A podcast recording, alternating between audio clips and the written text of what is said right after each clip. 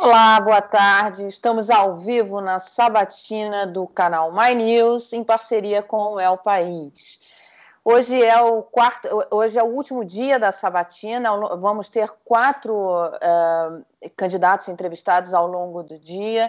Uh, nós, nosso objetivo é que você conheça a proposta de cada um deles. Passamos a, de terça até hoje, entrevistamos 11 candidatos e você vai poder conhecer a proposta de cada um e principalmente saber se elas são factíveis. Eu, Mara Luque, a jornalista do My News, Juliana Braga, e a jornalista diretor e diretora do El País, Carla Jimenez, vamos entrevistar agora o candidato do Patriota, Arthur Duval. O Mamãe Falei. Obrigada pela sua presença.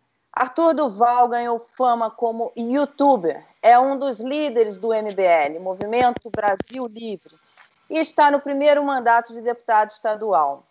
Arthur, numa votação na Assembleia de São Paulo, você disse que queria expor a cara de todos os vagabundos na internet. Vagabundos, no caso, eram deputados que votassem diferente de você. Você já chamou um deputado para o confronto físico. Arthur, você tem dificuldade em se relacionar com quem pensa diferente? Olha, com todo respeito, eu acho que vocês têm dificuldade em interpretar as coisas, porque em nenhum momento eu chamei ninguém para o confronto físico. Eu estava ali uh, na, na tribuna, o deputado falou que ia me tirar no braço e ele veio até mim. Eu me protegi. Foi basicamente isso. Né? Então, uh, foi isso que aconteceu. Agora, em relação a vagabundos, uh, o que estava acontecendo era de fato uma votação para aumentar o salário de fiscais de renda, que muitas vezes ganham acima dos 90 mil reais por mês. Desculpa, a meu ver, quem vota a favor de aumento de fiscal que ganha acima de 90 mil reais por mês é sim um vagabundo. E eu reitero aqui o que eu disse. O que você está dizendo, então, é que você não tem problema de dialogar. Isso faz parte da, da sua forma de, de dialogar, enfim, de, de fazer Sim, política. inclusive. Você acha Inclusive, quem me conhece aí nos bastidores, as pessoas que têm mais contato comigo, não só via internet, sabem que a gente tem muito diálogo. Eu converso com muita gente do PT, do PSOL. Uh, pô, tenho, quase que eu tenho amigos lá dentro que são uh, que pensam diametralmente oposto, oposto a mim, mas está tudo certo. A gente, a gente uh, é que, infelizmente, o que chama mais atenção é justamente a parte do confronto. Então, todos os dias, né? Você vê, um ano tem 365 dias, né? Qual é o dia que o discurso do Arthur fica famoso? Quando ele chama os outros de vagabundos, né? E os outros 364 que ele fez articulação e conversou com todo mundo. Aí ah, esses não aparecem. Mas, Arthur, é, você é candidato a ser prefeito da maior cidade do, do país e a mais complexa, onde a gente tem todas as categorias. A gente se pergunta como é que você negociaria, por exemplo, com o sindicato dos professores se eles estivessem em desacordo sobre salários, sobre benefícios ou sobre gestões da prefeitura? Então, é, não é uma pegação de pé, é uma, realmente claro. uma preocupação no momento em que é, acho que tanto vocês, candidatos, como nós, jornalistas e toda a sociedade paulistana deseja é, é ter relações como é, é, republicanas, como é, usando a palavrinha da moda, mas relações saudáveis, né?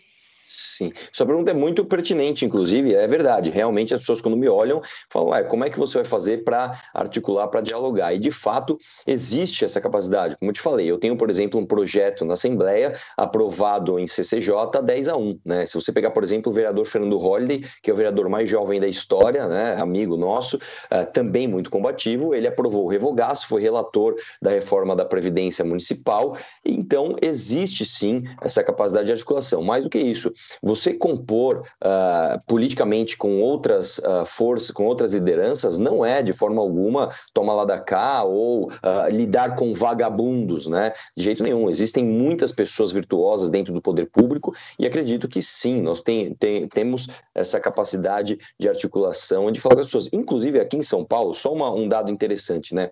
Isso é um erro constitucional, a meu ver, né? A Constituição ela reserva muito poder ao poder executivo, né? Principalmente na prefeitura. Diferente do Congresso que você tem um presidente tentando dialogar com 513 deputados do Brasil inteiro e depois numa segunda casa legislativa com 80 e tantos senadores, com oito anos de mandato, no, na prefeitura é diferente. Na prefeitura você está falando ali de 55 vereadores do seu bairro vizinho, né, onde o poder orçamentário está todo na mão do prefeito. Não é à toa que, historicamente, aqui em São Paulo, tudo passa. Um exemplo aqui, uh, taxa do lixo, uh, lei cidade... Oi? Eu não sei se só falhou para mim. Falhou Voltou o áudio aí, pessoal? Voltou. Perdão, eu bati no fone aqui, ele saiu. Uh, aqui em São Paulo, historicamente, muitos uh, projetos, inclusive impopulares, passaram sem nenhuma dificuldade política, né? Privatizações, reforma administrativa, reforma da Previdência, taxa de lixo, uh, lei cidade limpa. Então, aqui em São Paulo, o nosso histórico mostra que quando o prefeito coloca a culpa de algo que ele não fez na, fa na falta de governabilidade, é basicamente ele tirando a responsabilidade das suas costas e jogando em terceiros. Então, acho que isso não pode ser desculpa para nenhum prefeito deixar de fazer algo. Candidato, para a gente esgotar esse assunto da, das suas relações republicanas, digamos assim, recentemente você fez críticas ao padre Júlio Lancelotti, que é uma figura reconhecida aí pelo trabalho que ele faz é, com trabalho social que ele faz com pessoas em situação de rua. E, inclusive, a, a justiça determinou que o senhor tirasse a peça que, o, que veiculou do ar por conta desses ataques. Então, se o senhor for eleito, como é que vai ser esse diálogo com esses diversos setores da sociedade, com religiosos, enfim, vai ter espaço para esses religiosos na sua gestão? Sim. Vamos lá, é, eu não arrumei em nenhum momento ali um antagonismo com religiosos. Inclusive, a meu ver, uma das coisas mais uh, nojentas que o Júlio Lancelotti faz é justamente se esconder atrás de uma instituição muito respeitada, que, inclusive, antes de ter Ministério da Saúde aqui no Brasil, antes dos anos 50, antes da gente ter a Constituição Cidadã de 88, que instituiu o SUS, Uh, quem fazia as acolhidas dessas pessoas carentes eram justamente as santas casas, né? Uh, então, você disse que o padre ele tem ali um trabalho reconhecido. Reconhecido por quem? Reconhecido por Guilherme Boulos? Reconhecido por Lula? Reconhecido Pelo por Crapo? Existe? Pelo Papa. Pelo Papa. Seja, eu não, eu não, eu não, não confio nisso. Eu confio muito mais no cara que mora, mora ali. Desculpa. Não, eu, não, ele, eu não, não, é, não, desculpa, toda essa mobilização em torno do padre acabou assim. chegando ao Vaticano. Sim, eu, eu, então, eu tenho você, certeza. Você você você está dizendo que sim que isso para você é indiferente. A gente é tem é tantos problemas na cidade. A gente está é, realmente a sua campanha tem levantado essa questão do padre. Você não acha um pouquinho desproporcional? Não, eu não acho, porque é o que eu estou te falando. O padre está lá no Vaticano, né? Os artistas do Leblon que reconhecem o trabalho do padre estão a 400 quilômetros daqui. Eu reconheço, sabe o quê? O feedback que eu tenho das pessoas que moram, que moram na rua Helvétia. Eu reconheço o pessoal que mora no Cambuci, o pessoal que mora na Vila Prudente, que conhece realmente o que esse cara faz. Eu sei o que ele faz porque eu moro aqui, eu cresci aqui, eu trabalhei aqui, eu conheço essa realidade. Com todo respeito a vocês, vocês não conhecem. É fácil aí, eu não sei de onde vocês estão, é, falarem de algo que está a centenas de quilômetros de vocês e vocês não sabem o que é a realidade, a não ser pelo que vocês veem pela palestra do PSOL ou, sei lá, do, em algum movimento, MTST ou Craco Resiste.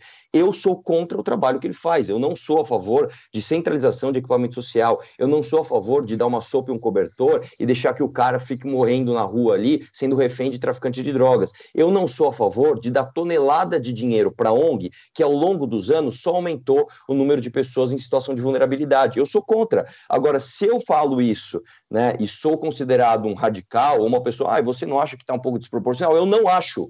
Eu não acho. O centro da minha cidade hoje é um esgoto a céu aberto. Tem pessoas sendo estupradas ali à luz do dia. E aí na periferia não, não, não, é também, é mas na periferia também, candidato. É, então, na periferia também. Por que, que a gente. Por que, que a gente. Desculpa, Mara, acabei atropelando aí a tua pergunta, não. mas é, o centro é um ponto da cidade, mas não é o único. A gente não, tem é... problema, o senhor até usou a expressão de que é um lugar sem lei, que nós, nós concordamos, é impossível não concordar com o senhor, mas existem vários pontos na, na, na cidade, principalmente na periferia, que não tem lei. Então, por que o, é, é isso? Ou quando, quando você fala assim, as ONGs e aumentou, ou seja, parece que a culpa do aumento de pessoas na rua são das ONGs. Não, mas é porque a gente está numa situação, a gente está numa discussão marginal, né? Essa discussão urbanística é muito mais profunda. Eu vou dar um exemplo para você o que, que nós fazemos aqui em São Paulo, que eu duvido, né, que o pessoal que me critica aí por falar do Júlio Lancelotti tenha estudado esse tema. Em São Paulo, desde os anos 50, a gente tem feito planos diretores que empurram as pessoas das regiões centrais para as regiões mais periféricas. Então, vou dar um exemplo para você Aqui em São Paulo, nos últimos 20 anos, nós somos a única metrópole do mundo cujas regiões centrais, e quando eu falo regiões centrais, não estou falando da Praça da Sé, eu estou falando de todos esses bairros que eu citei, desde, o, do, desde Cambuci até Carrão, até, enfim. Quando você pega essas regiões centrais, nos últimos 20 anos de São Paulo, e você observa que se perdeu população, ou seja, as pessoas estão sendo expulsas do centro das regiões centrais da cidade estão sendo jogadas para a periferia, você entende que você tem um problema urbanístico muito profundo. Essa discussão, ela não é, é desproporcional, muito pelo contrário, ela é a discussão mais importante que tem de se ter quando se fala de cidade. Eu não quero viver numa cidade que está indo contra, na contramão do resto do mundo, que está adensando as periferias e tirando as pessoas da região central. Aí quando a senhora fala assim, ah, mas tem muito roubo, tem muito estupro na periferia, é verdade. Por que, que isso acontece? Se a prefeitura não consegue sequer levar estrutura física para as regiões periféricas de São Paulo, como é que vai levar estrutura social? Como é que vai levar educação, saúde, segurança, cultura? Como é que você vai fazer para uma cidade de 12 milhões de habitantes ter policiamento lá em Engenheiro Marcilac, lá no extremo sul? Você não tem como, é impossível. Como que a gente faz? A gente tem que olhar para isso com inteligência. Revisão do plano diretor, trazer as pessoas para a região central, parar de dar ibope para essa galera que, para ser capa de revista, se utiliza de um erro urbanístico de São Paulo para pagar de bonzinho e não deixe que as pessoas questionem isso e, de fato, tocar o dedo na ferida, que é o que eu faço. E, realmente, incomoda muita gente, mas essa discussão é muito mais profunda do que parece. Candidato, você tem razão, a discussão é muito profunda mesmo, e uh, na questão do, do Padre Júlio, a gente usou como exemplo, saber, porque alguns candidatos têm falado aqui que vão usar parcerias, justamente por restrições orçamentárias, tamanho de São Paulo, complexidade dos problemas, parcerias com ONGs e, e, e igrejas, enfim, dos mais diversos credos, para que para fazer a atuação, porque tem, é, no caso do, do Padre Júlio, você falou que a gente não conhece, eu em especial conheço, porque já trabalhei com ele, já fui voluntária no trabalho de assistência ao, às pessoas em situação de rua, principalmente crianças. É, dei muitos plantões na Praça da Sé, de madrugada, cuidando de crianças, e garanto ao senhor que eles fazem um trabalho sério. Acho que, que, vale a pena conhecer. Na verdade, o que a gente queria era, era, saber se o senhor está disposto a. E, claro, o senhor tem toda, todo o direito de achar que um é, é, avaliar, o senhor tem seus critérios de avaliação.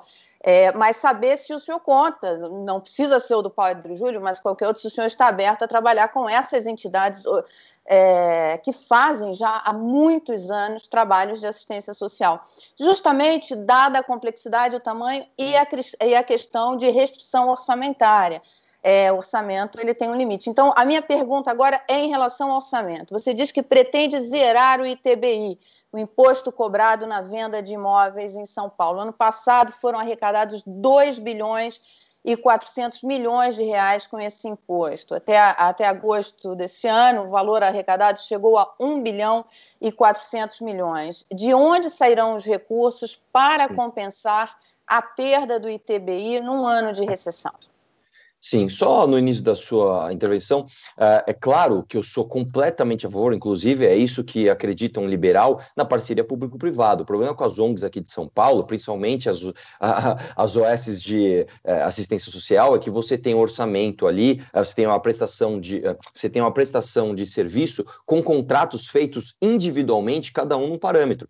A prestação de conta dessas OS é impossível de ser feita, impossível. Eu já passei aqui meses tentando com advogados, entender a prestação de conta dessas ONGs, e eu não consigo. Então, qual que é, de fato, a, a, o pulo do gato aí para que você tenha fraudes e para que você tenha todo esse questionamento no uso do dinheiro público através dessas ONGs? É justamente a falta de padronização de contratos. Nós vamos fazer, sim, parcerias público-privadas, isso é justamente o tronco principal do que acredita uh, um liberal. Acontece que isso tem de ser feito com padronização de contratos e os contratos uh, na, na, no portal de transparência para que qualquer cidadão comum consiga entrar, entender rapidamente e verificar se aquela prestação de contas está sendo feita de forma adequada. Em relação ao ITBI, o que, que acontece? Só para explicar para quem não, não sabe. O ITBI ele é a CPMF do imóvel. Né? É basicamente o seguinte: quando você compra um imóvel, né, primeiro que você já trabalhou, já pagou seu imposto de renda. Depois você vai construir alguma coisa, você, você tem que pagar inúmeros impostos, ISS de obra, etc, etc. Quando você vende o imóvel, a pessoa que compra, ao passar para o seu nome, paga um ITBI. Depois, quando essa pessoa vai vender de novo, o novo comprador paga de novo, e assim por diante. É um imposto acumulativo completamente absurdo e imoral, cuja arrecadação não é uh, uma perna para o Estado. Né? Você falar de 2 bilhões no orçamento de quase 70, você está falando sim de uma arrecadação que pode ser substituída sim por incentivo à atividade imobiliária. Eu dou um exemplo para você.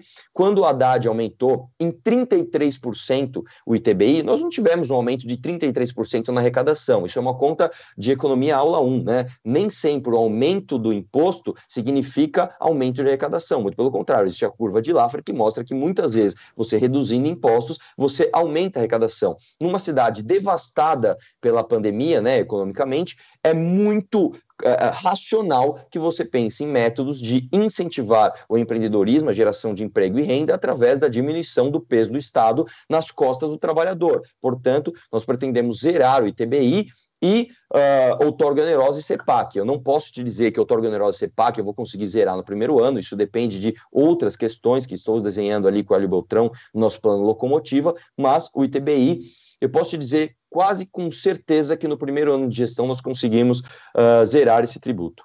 Quer dizer, com essa, zerando esse tributo, o senhor acredita então que pode estimular esse setor tão importante da economia, é isso? Sim, com certeza. Não só esse setor, mas todos os outros. Eu quero lembrar que São Paulo é uma cidade travada, né? Uh, São Paulo, que é a locomotiva do Brasil, e nós não, não, deveremos, não devemos ter vergonha de dizer isso. São Paulo, que é a locomotiva do Brasil, é travada por conta não só do excesso de tributos, mas na complexidade uh, dos mesmos. Sim. É, é, é, só vou terminar isso aqui, Carla. Tá, é, tá. É, só porque essa questão do imposto ela é, ela é, realmente muito importante e a questão da geração de emprego também. A ex-presidente Dilma também tinha essa ideia de desonerar é, setores para tentar gerar empregos.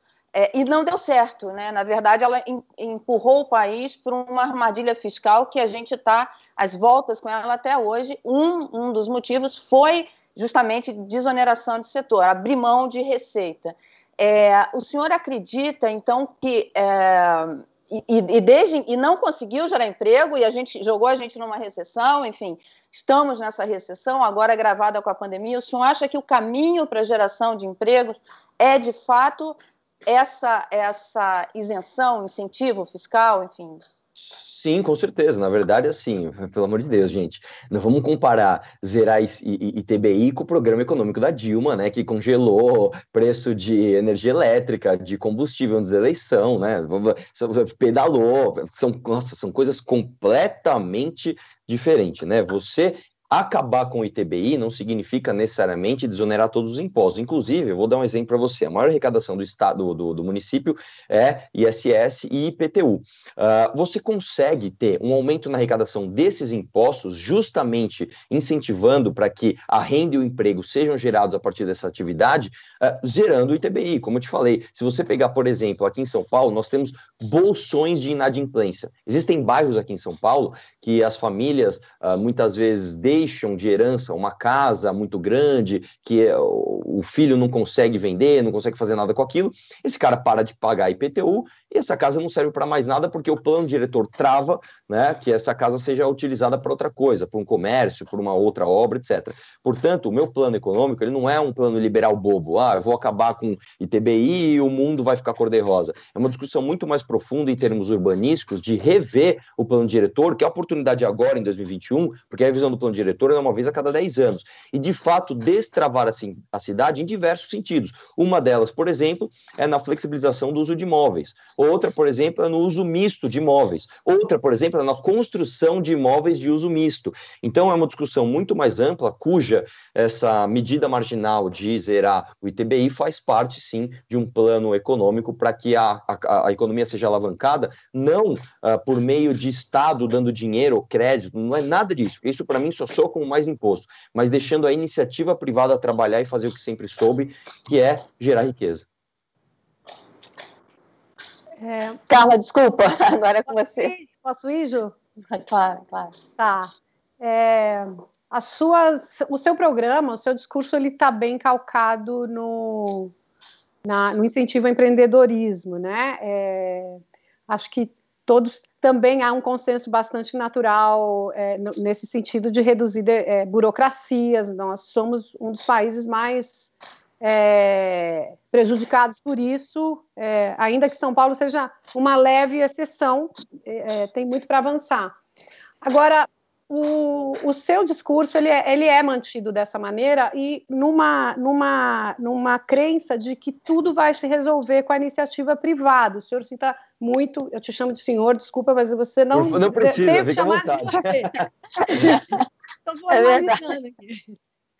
É, você cita muito, por exemplo, Milton Friedman, que é um autor, assim como Marx para a esquerda, o, o, Friedman também é, é, revisto no contexto de hoje é, sobre tudo que ele, que ele prega, tudo, tudo que ele defende, né? Ou seja, Friedman foi a base, por exemplo, do Chicago Boys no, no Chile e o, e o Chile vive um divórcio da sociedade com o Estado exatamente porque as empresas a, a sociedade acreditou no que se dizia de que as empresas iam solucionar todos os problemas sociais e não se solucionaram. Você não acha que deixar isso, você até já usou a frase que, é, como é que se diz, política social é emprego. Sim, emprego ajuda muito, mas como é que a gente resolve as desigualdades é, é, que não estão só no emprego? Alguém que não vai conseguir um emprego porque não tem uma qualificação, porque ele pega uma, um transporte público é, que demora duas horas, três horas. Como é que a gente resolve? Não é um emprego só. Sim, boa pergunta. Na verdade, houve uma confusão aqui. Vamos lá. Em nenhum momento o Friedman foi considerado um Marx para a direita, né? Muito não, pelo contrário. Não, é, Marx, não, não foi isso que eu disse. Eu digo no sentido não, sei, de mas ser Marx você está falando de um cara entre 1850, men... Tudo né? bem, eu digo de ser mencionado sem as devidas ressalvas dos contextos e dos erros. Ah, eu, eu, eu, eu vou passar rapidamente. Sim, eu vou passar rapidamente para essa parte de ideologia, porque a gente vai discutir cidade aqui, tá? Mas vamos lá. Em nenhum momento eu baseio as minhas medidas em crenças, eu baseio em análise de evidências, né? Diferente do Marx, que de fato você tem ali uma análise baseada em crenças, você tem o Friedman fazendo justamente o oposto, analisando evidências e propondo programas com participação do Estado. Eu Mas quero te dar um exemplo aqui, por exemplo. errado. Não, é isso que não. eu estou querendo calma, dizer, calma. candidato. Não, eu estou calma. Eu estou dizendo que são evidências que deram errado. Eu não estou então dizendo, então, tá, não estou igualando, um não estou nivelando, por favor. Eu vou dar um exemplo para você. Se você pegar, por exemplo, o Bolsa Família ou o Programa Renda Mínima, são programas uh, previstos por Friedman, né? Então, isso não, não vamos levar para ideologia, né? Eu não sou, não, como eu te falei. Tá se a gente... ideologia. Não, se, eu estou falando aqui, se a gente ficar baseado em, ah, porque o Friedman, você acredita no Marx, a gente vai ficar bobo aqui. Não é isso que eu quero. Eu quero discutir cidade. Quando eu digo para você de discutir plano diretor, Friedman nunca disse, nunca falou de plano diretor de São Paulo. Eu claro que não, mas é você que cita Friedman, Calma, é por isso que eu estou trazendo o Friedman. Eu sei, eu, eu, realmente eu me baseio em muitas ideias do Friedman, então eu vou te falar como que a gente vai aplicar ela no plano diretor de São Paulo. Isso é uma coisa que Arthur Duval está fazendo, não está em nenhuma ideologia, não existe nenhum livro ali liberal dizendo, ó, faça isso porque Friedman mandou. Eu vou te explicar o que a gente vai fazer aqui. Quando você apronta esse problema, que é um problema real da vida das pessoas, de você por exemplo, não conseguir se deslocar em menos de uma hora de onde você mora para onde você trabalha, está falando diretamente de afetar a qualidade de vida das pessoas. Eu quero dar um exemplo para você. Eu moro na zona leste de São Paulo. Aqui tem 30% de toda a população da cidade. Você está falando de mais do que Campinas e Uruguai somados. O que, que nós estamos fazendo com a cidade? Você pega os terrenos periféricos, que sequer tem regularização fundiária, portanto não tem título de propriedade, então esses terrenos não conseguem ter grandes empresas, e você pega as regiões centrais de São Paulo, num plano diretor completamente elitista, e tira as pessoas, as moradias daqui. Você está fazendo o que com a cidade? Você está pegando o cara que é pobre, falando, ó, oh, você é bonito, você é cheiroso, você é muito legal, mas eu não quero você no meu quintal. Eu quero, já que eu sou rico, eu vou morar aqui no Jardim Paulista, e eu quero que você vá morar lá no, você vai morar lá em Arthur Alvim. Aí o cara que mora em Arthur Alvim, ele é um operador de telemarketing, por exemplo. Onde estão as empresas de telemarketing? Estão na Paulista. Esse cara tem que ficar três horas por dia indo para Paulista, três horas por dia voltando da Paulista, ou se matar numa moto cortando o trânsito aqui na Radial Leste. Tá? Eu sei bem o que, que é essa realidade. O que, que o plano diretor faz?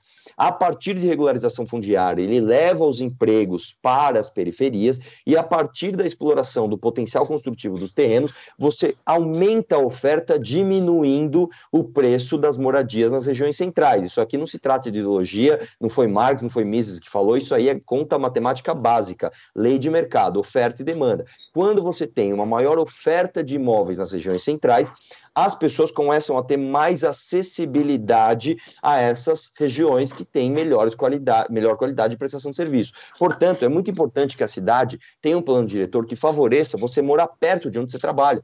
Eu vou dar um exemplo para você. Aqui em São Paulo, isso aí, uh, uh, de novo, eu não estou falando de ideologia. Aqui em São Paulo, você não pode construir hoje um, um, um edifício Itália. Você não pode.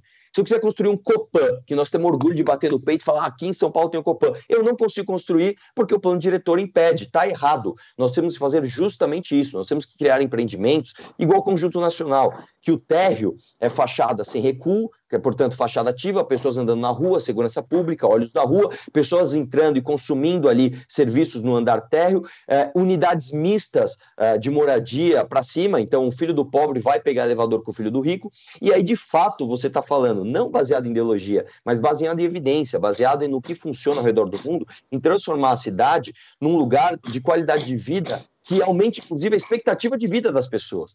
A expectativa de vida das pessoas na periferia é, em média, 13 anos abaixo das pessoas que moram nas regiões centrais. E o que, que nós estamos fazendo a partir dessa criação de ZEIS, que vem da Marta e não sei o quê, papapá, você está empurrando as pessoas para as áreas periféricas e dando essas pessoas tá, como reféns para o PCC, por exemplo.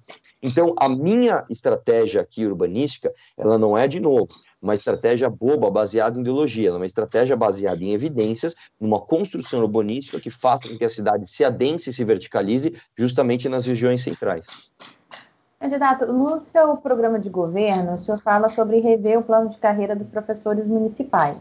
E aí, no plano de governo do senhor, está dizendo lá que os professores de São Paulo já são os mais bem pagos do país e que, portanto, o problema não é salário e sim a valorização é, uma, uma, valorização dos, dos mal profissionais, que está lá no seu programa de governo. E aí eu queria entender o seguinte, como é que vai ser esse, como é que senhor vai definir esses critérios, são bons professores, são maus professores, como é que vai funcionar esse seu programa de valorização aí em São Paulo?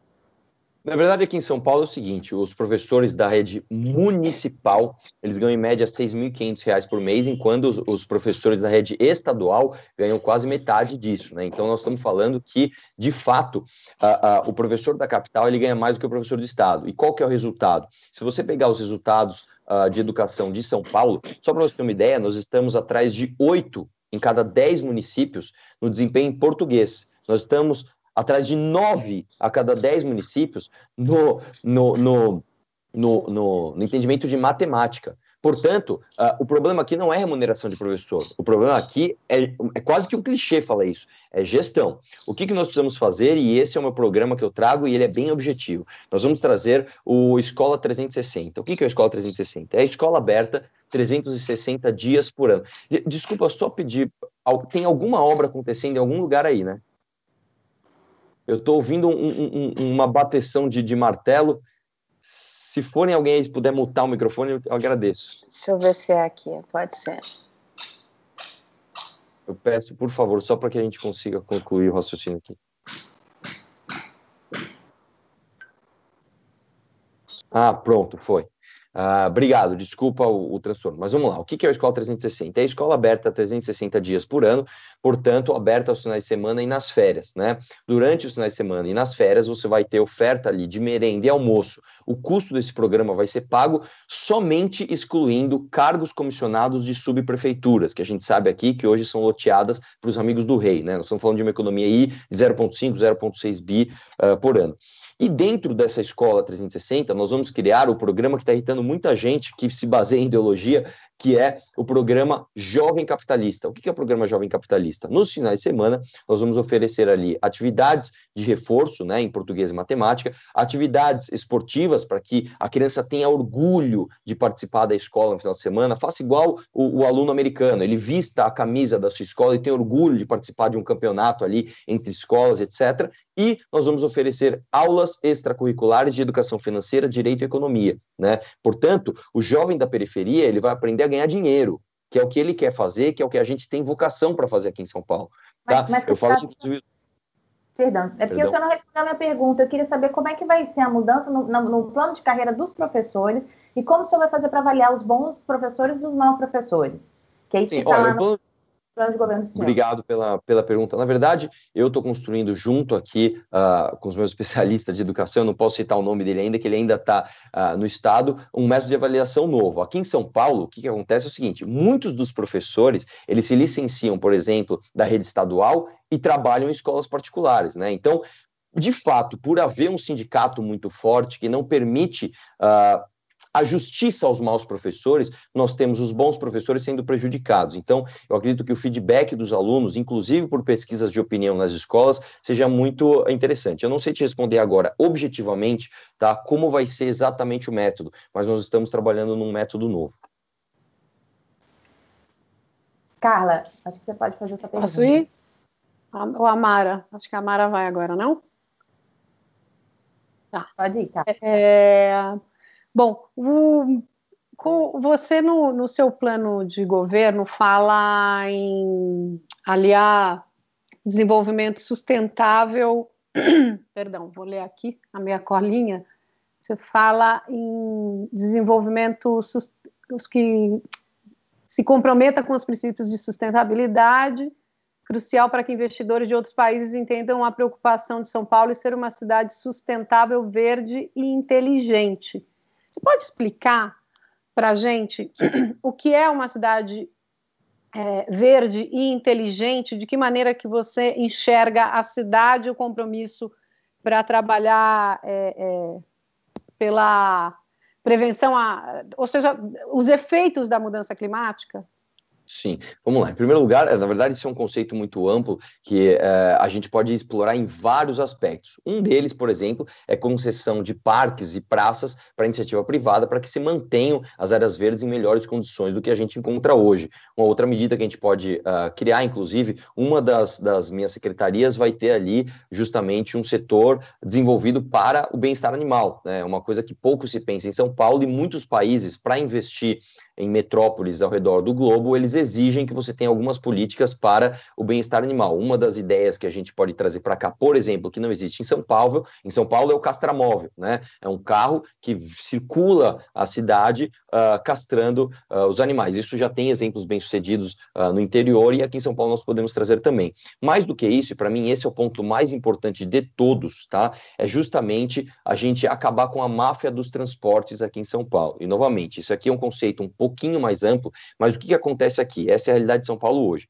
Nós temos as mesmas famílias dominando essa máfia dos transportes, que através dela você mantém o plano diretor empurrando as pessoas para a periferia, tá? E as mesmas linhas sendo loteadas para as mesmas famílias há anos. Então, quando você pega, por exemplo, um contrato, um dos itens que não é cumprido é justamente a eletrificação da frota. Né? Quando a gente pega um ônibus elétrico, acho que é questão uh, uníssona aqui, que é muito melhor do que um ônibus a diesel, né? Um ônibus que faz menos barulho, ele quebra menos, ele polui menos e você vê que essas empresas simplesmente não cumprem essa parte do contrato e ninguém tem coragem de meter o dedo na ferida e falar: nós vamos quebrar o contrato com vocês. Vocês não estão cumprindo a eletrificação da frota. Mais do que isso, nós não, nós não deixamos que outras maneiras mais eficientes de mobilidade urbana adentrem em São Paulo. Então, quando você pega, por exemplo, aplicativos de transporte coletivo, se os aplicativos de transporte individual em São Paulo já sofrem tanto né, com regulação e vereadores querendo acabar com eles para proteger corporações, você imagina, por exemplo, o bus, o buzzer, que são maneiras muito mais inteligentes de se pensar mobilidade em São Paulo, não conseguem chegar aqui porque o poder municipal trava, né, através de contratos de cartas marcadas com o que eu chamo de máfia dos transportes. Né? Além disso, por que, que nós não podemos ter, por exemplo, uh, aplicativos de vans aqui em São Paulo? Mas, né? candidato, eu não consigo entender, desculpa, a relação com uma política verde, com o meio ambiente, com parques, Sim. ou seja, você está falando de transporte, você está falando, inclusive, é, obviamente que todo mundo precisa de, de transporte, ou seja, tem, tem, tem déficit em várias áreas, mas a gente, isso, a gente está falando de mais poluição, inclusive, ou seja, como é que a gente faz Exato. esse equilíbrio é, no, no sentido do, do, que, do que a gente está falando de política de meio ambiente? Não, mas uh, São Paulo é uma cidade que não é, por incrível que pareça, não é uma cidade industrial. São Paulo é uma cidade de prestação de serviço. A maior emissão de carbono que nós temos aqui é justamente por causa de transporte público, né? Uh, quando a gente fala de emissão em carbono aqui em São Paulo, nós estamos falando como em Cubatão, que você tem ali, eh, tinha, né, excesso de indústrias, chaminés que não tinham filtro, etc. Nós estamos falando, de fato, de carro e ônibus nas ruas. Como é que você reduz carro e ônibus nas ruas? Pensando mobilidade. Como é que você pensa mobilidade se você tem contratos da máfia do transporte do ônibus que não deixam você trazer inovação tecnológica. Portanto, é tudo uma relação. Como eu te falei, aqui não é política ideológica, né? Eu estou falando de fato de pensar a cidade de uma forma profunda. Quando a gente analisa plano diretor, reforma urbanística na cidade, você está tratando de questões muito mais profundas do que, por exemplo, derrubar um minhocão ou transformar em parque. Né? Então, quando eu digo para você que os contratos hoje da máfia dos transportes, que arrecadam mais do que a própria prefeitura, o orçamento da prefeitura está em 68 bi, né? o orçamento, a arrecadação da máfia dos transportes está em mais de 70. Quando você fala em acabar com esses caras e, de fato, trazer novidades para a mobilidade urbana num plano urbanístico repensado, pô, não há nada mais uh, uh, eficiente para proteger o meio ambiente do que isso. Né? Qualquer outra coisa vai ser, desculpa, abraçar a árvore e falar que você é a favor de planta na, na, na janela da tua casa. Então, Candidato, de fato, esse, esse tema do, dos transportes ele é muito caro à população, porque isso afeta, inclusive, diretamente o, o, a renda é, das, das, das, classes mais baixas, enfim, é importante para ir para o trabalho, enfim, esse, esse de fato é um, é um, é um, é um ponto muito relevante para a população, principalmente em São Paulo. É, você fala, você propõe um novo modelo de licitação, você inclusive estava falando agora exatamente da máfia dos transportes e tal, e você propõe um novo modelo de licitação para o transporte público. Mas a licitação foi concluída em 2019 e vai valer, e vale até 2034. Você vai quebrar os contratos?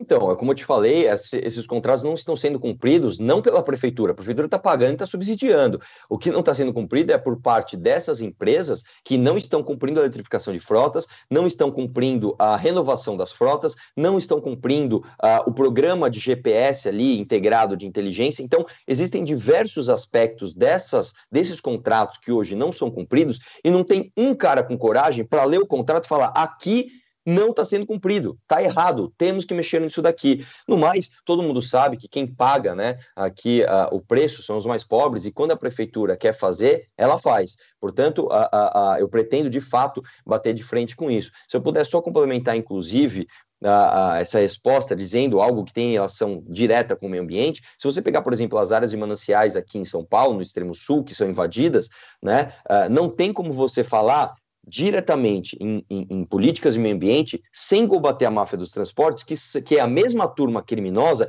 que loteia tá, invasão em área de preservação ambiental aqui para que famílias paguem aluguéis para o comando. Né? Então, assim, é, é, tudo está relacionado aqui. Quando eu falo de máfia dos transportes, eu não estou falando só de ônibus, eu estou falando de fato de organizações criminosas que invadem mananciais, que, que deixam a cidade é, com as pessoas sendo empurradas para as periferias, etc, etc. Então, nós estamos falando de algo muito mais profundo, né?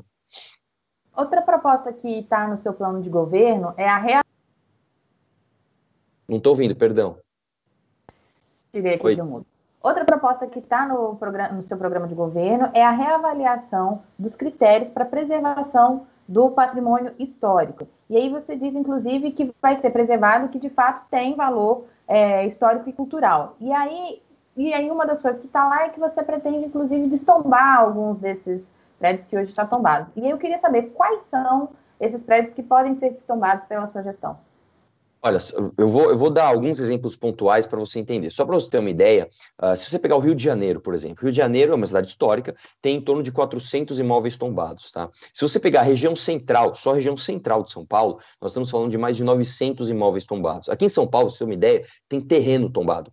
Não, não, é modo de falar, eu, tô, eu não estou brincando. Tem terreno tombado, terreno. Se você pegar ali na região sul, uh, uh, tem a, a, a eu esqueci o nome da ponte, que você passa e você olha o jockey. Existe ali, por exemplo, uma área que você não pode construir porque você supostamente vai estragar a vista do jockey de quem passa na ponte. Né? Então, os tombamentos aqui em São Paulo são feitos nesse sentido. Eu posso dar outro exemplo para você. Se você pegar, por exemplo, o, onde, onde hoje é, uma, é um McDonald's, né? Se não me engano, é um Macmill, onde era a agência do Bank de Boston. É um prédio na Avenida Paulista, que é uma construção da segunda metade do século XX, que ela é tombada, porque ela remete a uma construção histórica. Você fala, cara, que absurdo, cara. Como que pode você sair tombando as coisas? E o, qual, qual que é o grande problema do tombamento? Aqui em São Paulo, nós temos uma anomalia também, uh, em termos de preservação do patrimônio histórico, que quando você tomba o imóvel, você não faz como outras cidades do mundo, que você tomba a fachada e você pode usar o imóvel. Você tomba o imóvel inteiro. Então, vamos supor que você tenha uma casa que o seu avô, o seu bisavô tenha deixado para você, é uma casa gigante, e que hoje ela daria um belo de um museu.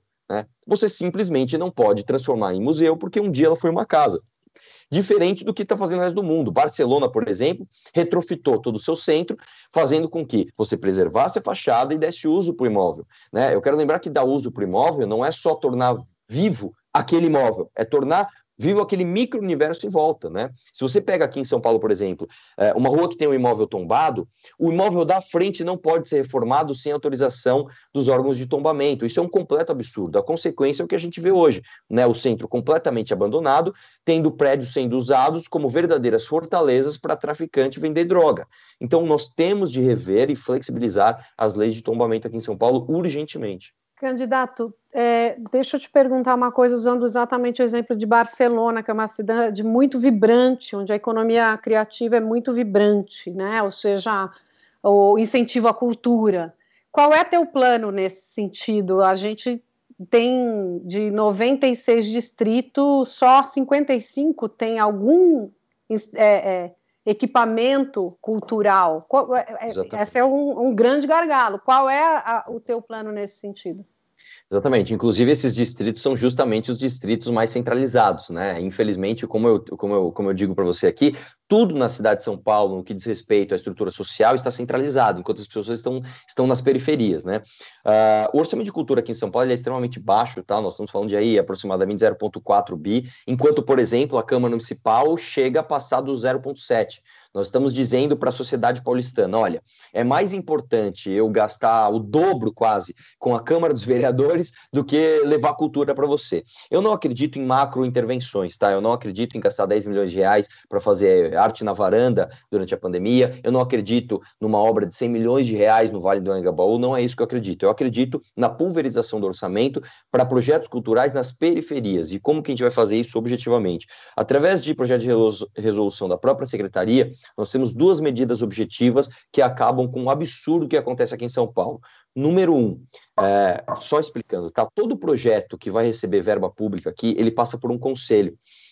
O que, que a gente precisa fazer urgentemente? Número um, a entidade que, indi que indicar membros para o conselho não pode ter projetos apresentados para serem julgados por esse mesmo conselho. Acredite se quiser, aqui em São Paulo, as entidades que submetem os seus projetos à aprovação são as mesmas entidades que indicam os membros do conselho. É óbvio que aí você tem um jogo de cartas marcadas.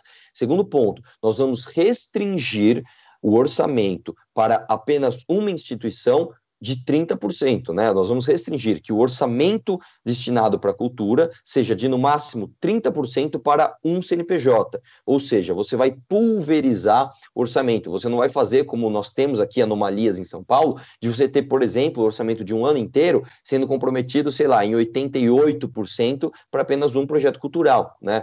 Estou contra isso. Não acho que isso funcione. Também não acho que, por exemplo, você gastar milhões de reais com show de Claudinha Leite e Anitta do lado do, do Museu do Ipiranga seja positivo. Eu não acho que isso seja certo. Quem vai visitar lá são pessoas que já têm acesso às regiões centrais de São Paulo. Eu sou muito mais a favor de projetos culturais menores nas periferias de forma mais constante e menos midiáticas para o prefeito pagar de bonitão ali para os artistas do Leblon. Candidato, você fala que quer transformar a Guarda Civil em Polícia Municipal e vai criar uma agência de inteligência. Isso não é função Sim. do Estado? Quanto que você não. espera gastar com essa mudança na Guarda e a criação dessa inteligência? Zero. Né, na verdade, é papel sim do prefeito uh, a gestão da Guarda Civil Metropolitana, né, a transformação da Guarda Civil Metropolitana em Polícia Municipal é uma questão orçamentária pífia, quando nós estamos falando de, no máximo, uh, trocar adesivo de viatura e, e tag na, na, na, na farda uh, do policial. Portanto, é um orçamento muito baixo a ser gastado, com um resultado positivo que você tem de, de fato, a as, a população entender a guarda como uma polícia municipal, que é o que ela é constitucionalmente, né? Além disso, a criação de uma agência independente de inteligência, ela não onera ali uh, o setor público, uma vez que nós já temos as pessoas trabalhando lá. Né? Nós já temos, por exemplo, uh, dentro, dentro da própria Guarda Civil Metropolitana, nós temos policiais que têm muito mais talento para uma visão estratégica e já fazem esse trabalho né, do que uh, uh, e que podem ser aproveitados numa agência independente ali de indicação política do prefeito para trabalhar livremente e que podem de fato uh, investigar, por exemplo, um fiscal da prefeitura que teve uma evolução patrimonial fora do normal, né? Você pode ali uh, promover investigações randômicas, você pode promover investigações sob denúncia, de forma independente de indicações políticas uh, do prefeito. Portanto, a independência, né, desse órgão de inteligência para o combate à corrupção, uh, dentro, inclusive, do próprio Estado, muitas vezes, é fundamental para que a gente traga moralidade para o poder público. Candidato, desculpa, só porque eu não entendi. O que vai mudar, então, da Guarda Municipal para a Polícia Civil Municipal? É, o que, o que, que, vai mudar efetivamente no trabalho? O guarda municipal vai sair de casa para trabalhar, beleza. O que, que, vai mudar na rotina dele?